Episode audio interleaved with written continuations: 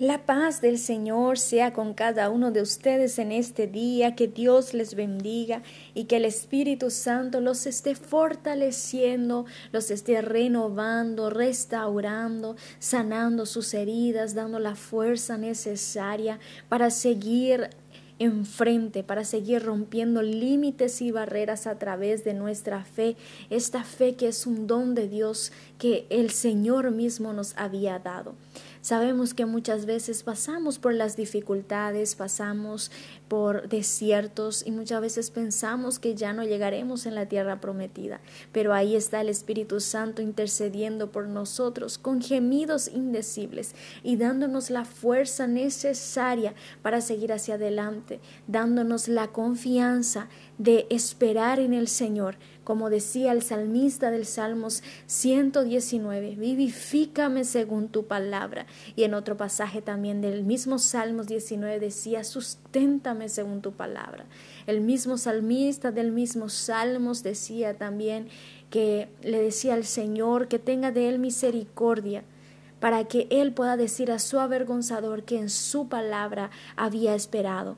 Entonces nosotros, como creyentes, como seguidores de Cristo, debemos de esperar en la palabra del Señor, debemos de creer en la palabra del Señor y por sobre todas las cosas, somos más que vencedores por medio de, de aquel que nos amó, que es nuestro Padre Celestial, que entregó por nosotros a su Hijo amado Jesucristo. La palabra dice en el libro de Romanos capítulo 8, dice, aquel que no escatimó ni a su propio Hijo, sino que lo entregó por todos nosotros, ¿cómo no nos dará también con él todas las cosas? dice la palabra. Y en este día te digo lo mismo, aquel que entregó, que es nuestro Padre, entregó a su Hijo unigénito para que muriera en nuestro lugar, siendo nosotros pecadores y transgresores de la palabra de Dios, aún así Él se entregó por nosotros. ¿Cómo no nos dará también con todas las cosas que necesitamos? En este día por más difícil que esté siendo la carrera, por más difícil que esté siendo el caminar, el desierto, la lucha, la prueba que estés pasando, vamos a meditar en la palabra de Dios, porque ella es nuestra fuerza, ella es nuestro refugio, ella es la vida abundante que necesitamos, la palabra de Dios. Entonces, en este día quiero meditar con ustedes en el noveno episodio de sobre las enseñanzas de Jesús las enseñanzas de Jesús que estábamos meditando a partir del primer episodio, ¿verdad? Y ahora ya estamos en el noveno episodio, son doce episodios de las enseñanzas de Jesús que quiero meditar con ustedes. Y hoy estamos en el noveno episodio, luego quedarán tres episodios nada más y vamos a aprovechar, vamos a sacar provecho de estas enseñanzas, porque estas enseñanzas son extraordinarias, son maravillosas, ellas nos confrontan, ellas nos ayudan a seguir hacia adelante, ellas nos ayudan en medio de la aflicción a esperar en Dios, a confiar en su palabra, a adorarlo a pesar de las dificultades. Y hoy vamos a meditar sobre un tema muy importante que está en el libro de San Mateo capítulo 6 versículo 22 y 23 y trata sobre la lámpara del cuerpo. Vamos a leer, si tú tienes tu Biblia contigo, vamos a leerla en el libro de San Mateo capítulo 6 versículo 22 y 23 que dice así, La lámpara del cuerpo es el ojo. Así que si tu ojo es bueno, todo tu cuerpo estará lleno de luz. Pero si tu ojo es maligno, todo tu cuerpo estará en tinieblas. Así que, si la luz que hay en ti es tinieblas, ¿cuántas no serán las mismas tinieblas? dice la palabra de Dios. El ojo es el medio por el cual el cuerpo se dispone para recibir luz. Si el ojo es saludable, su dueño puede recibir plenamente luz y ponerla en práctica. Si el ojo fuere anormal y enfermizo, la oscuridad va a prevalecer y su portador no puede caminar ni trabajar porque no ve. Igualmente, cuando la visión espiritual de alguien es así, cuando la visión espiritual de alguien es saludable, el portador, el dueño, puede recibir plenamente la luz y ponerla en práctica, pero la visión espiritual de alguien enfermizo o anormal, la oscuridad va a prevalecer y su portador no podrá caminar, no podrá seguir, no podrá trabajar.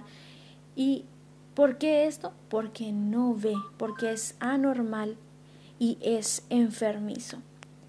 Cuando sus actitudes, sus motivos y deseos se inclinan a Dios, entonces la luz de la palabra divina penetra en su espíritu produciendo bendiciones, fruto y salvación, como dice en el libro de Gálatas capítulo 5, 22 y 23, el fruto del espíritu.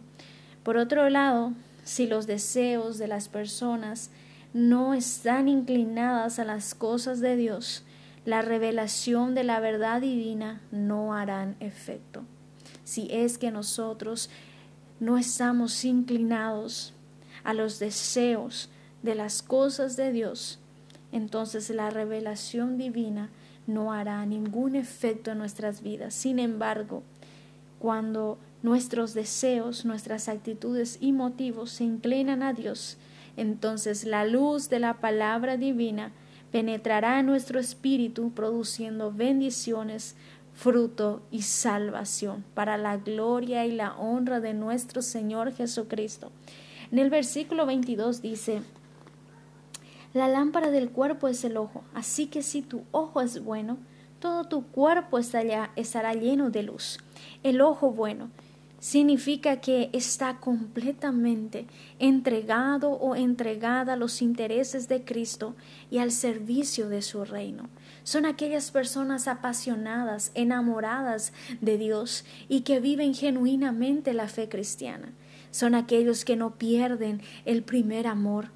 Son aquellos que oran constantemente, que buscan al Señor constantemente, que se entregan al reino de Dios por completo no importa si trabaja en un lugar, pero donde sea que esté, muestra la luz de Cristo, porque está totalmente entregado a Cristo. Este es el ojo bueno.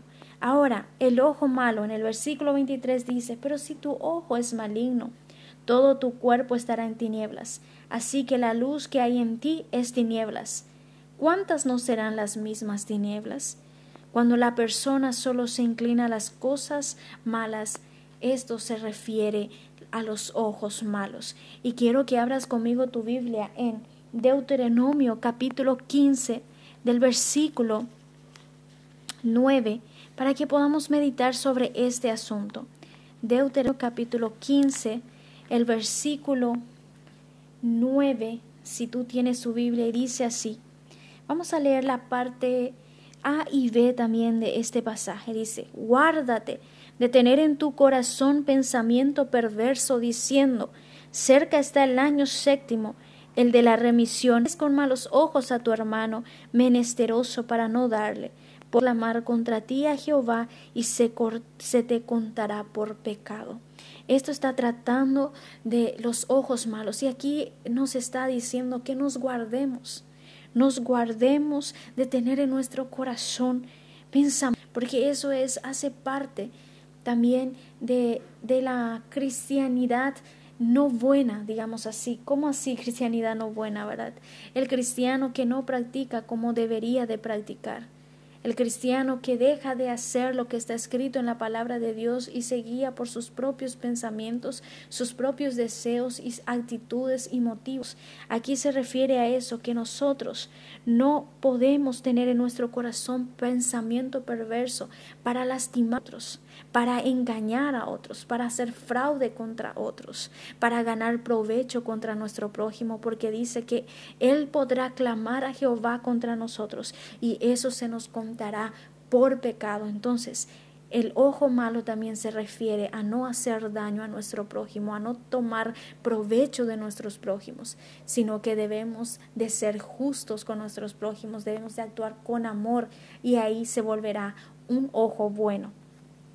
El otro versículo que quiero meditar con ustedes es Proverbios 23, 6, que dice así la palabra de Dios, no comas pan con el ávaro, ni codicie sus manjares. Esto también se refiere a los deseos, al actuar, al hacer, a nuestras actitudes. Nosotros no podemos participar con aquellos que no son del agrado del Señor. No podemos codiciar las cosas que los otros tienen, porque esto no será bueno para nosotros. Y el otro versículo que quiero meditar también está en el mismo libro de Proverbios capítulo 28, versículo 22. Se apresura a ser rico el avaro y no sabe que le ha de venir pobreza. ¿Por qué? Porque el avaro no toma consigo consejo, no lleva en cuenta la palabra de Este es un pensamiento perverso dentro del corazón del hombre, porque el avaro hace fraude, engaña, eh, toma ilícitamente dinero, entonces se hace rico apresuradamente y no saldrá pobreza. ¿Por qué? Porque en esta tierra puede hasta disfrutar de los manjares, vida, puedes disfrutar, viajar, estar así, pero cuando venga la eternidad, si no se entregó a Cristo, lastimosamente sabemos que existe la muerte segunda, que será la muerte eterna. Y la muerte eterna es la separación del hombre de Dios. Entonces, por dice, se apresura en hacerse rico el avaro, pero no sabe que le vendrá pobreza. Entonces, como parte del ojo malo hace parte de esto, no tomar provecho de nuestro prójimo, no hacer engaño, no hacer fraude, sino que seamos sinceros, genuinos, no tengamos pensamientos perversos en nuestros corazones, porque estos son parte del ojo malo. Dice también tinieblas en el versículo 23. Un corazón que no se inclina a la cosa de Dios no es apto a recibir la iluminación del Evangelio un corazón que no se interesa por las cosas de Dios, es muy difícil que reciba la iluminación del Evangelio, porque ciertamente estará mirando para las cosas de las tinieblas, porque se, se guía para las cosas de las tinieblas. Cada creyente debe, debemos de examinarnos, examinar nuestra vida, conservando plenamente saludable nuestra visión espiritual para que el Evangelio pueda santificarnos y renovar nuestra vida interior. Guardamos las enseñanzas de las escrituras leídas o leído, oído, con amor, siempre creciendo en Dios, en Cristo y en la propia palabra. Guardamos las enseñanzas de las escrituras. Que nuestros ojos sean ojos buenos, que, que se inclinan a la palabra de Dios y al servicio de su reino. Al servicio de su reino también puede ser ser el cristiano genuino, no ser un mitad cristiano, aunque esas cosas no existen. Un cristiano es cristiano o no es cristiano. Debemos de ser cristianos genuinos, fieles a Jesús, fieles a su palabra, Jesús dice, ¿por qué me llamáis Señor, Señor y no hacéis lo que os digo? Dice, ¿verdad? Entonces, si llamamos a Jesús de Señor, también hagamos lo que Él nos dice y nos dejó en la palabra para hacer. Por eso es que las enseñanzas de Jesús son tan extraordinarias, porque ellas nos confrontan con quiénes somos realmente, qué es lo que tenemos realmente en nuestras vidas y por sobre todo ellas nos santifica, nos liberta. En cierta ocasión Jesús decía a los fariseos, conoceréis la verdad y la verdad os hará libres. Estos hombres que habían seguido a Jesús, ¿verdad? Le decía, conoceréis la verdad y la verdad os hará libres. Si el Hijo os libertare, seréis verdaderamente libres. Y en otro pasaje dice, santifícalos en tu verdad tu palabra es verdad. Nosotros somos libertados, santificados, sanados, restaurados, renovados por la palabra de Dios. Entonces, que el ojo bueno deseemos siempre tenerlo, porque ella nos inclina a las cosas de Dios, a la palabra de Dios, ella nos inclina a Cristo, ella nos inclina al servicio del reino de Dios. Estés donde estés, sé un siervo del Señor estés donde estés, glorifica a Cristo a través de tu testimonio, guarda todo aquel que no le agrada, no le agrada y tú sabes que es. Sácalo de tu vida. Dile a Cristo que te ayude si es una debilidad, porque Pablo decía eh, que le pidió al Señor tres veces que saque aquel espino de la carne. Pero Dios le dijo, bástate mi gracia porque mi poder se aperfecciona en tu debilidad. Y Pablo decía, así que con todo yo me gloriaré de mis debilidades, para que el poder de Cristo se aperfeccione en mí. Muchas veces tenemos nuestras debilidades, pero digamos a Cristo que su poder se aperfeccione en nuestras debilidades. Sea un cristiano genuino en el lugar en que estés. Glorifica a Cristo a través de tu testimonio que las personas vean el cambio que hubo en ti. Eres una nueva criatura en Cristo Jesús. Entonces eso resplandezca en tu vida el poder de Cristo que ha actuado y te ha transformado, ha hecho cosas extraordinarias en tu vida y por sobre todo, sé un ojo bueno en este en este lugar en donde tú estás. Que Dios te bendiga.